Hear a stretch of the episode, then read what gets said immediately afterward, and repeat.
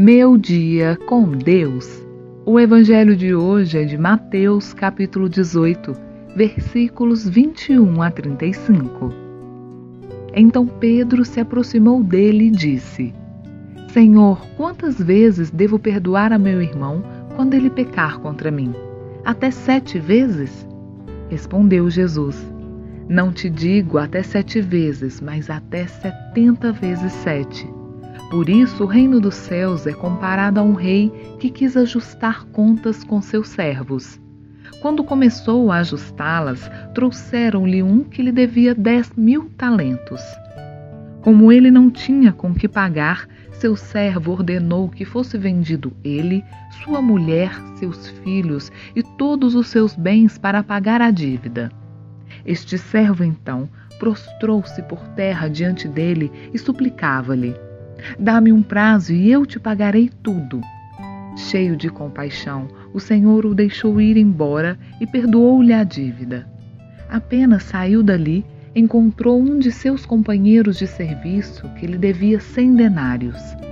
Agarrou-o na garganta e quase o estrangulou, dizendo: Paga o que me deves. O outro caiu-lhe aos pés e pediu-lhe: Dá-me um prazo e eu te pagarei.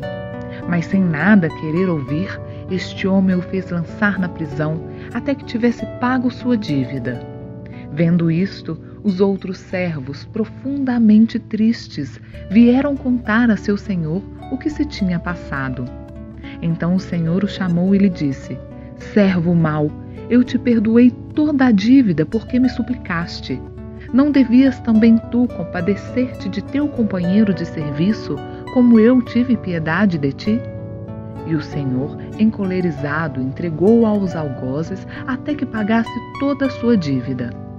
Assim vos tratará meu Pai Celeste, se cada um de vós não perdoar a seu irmão de todo o seu coração. Após esses discursos, Jesus deixou a Galiléia e veio para a Judéia, além do Jordão. Palavra da salvação. Oração. Senhor Jesus, que eu me inspire na atitude do Pai, o qual oferece a todos perdão ilimitado. DomTotal.com, a sua revista de notícia e análise.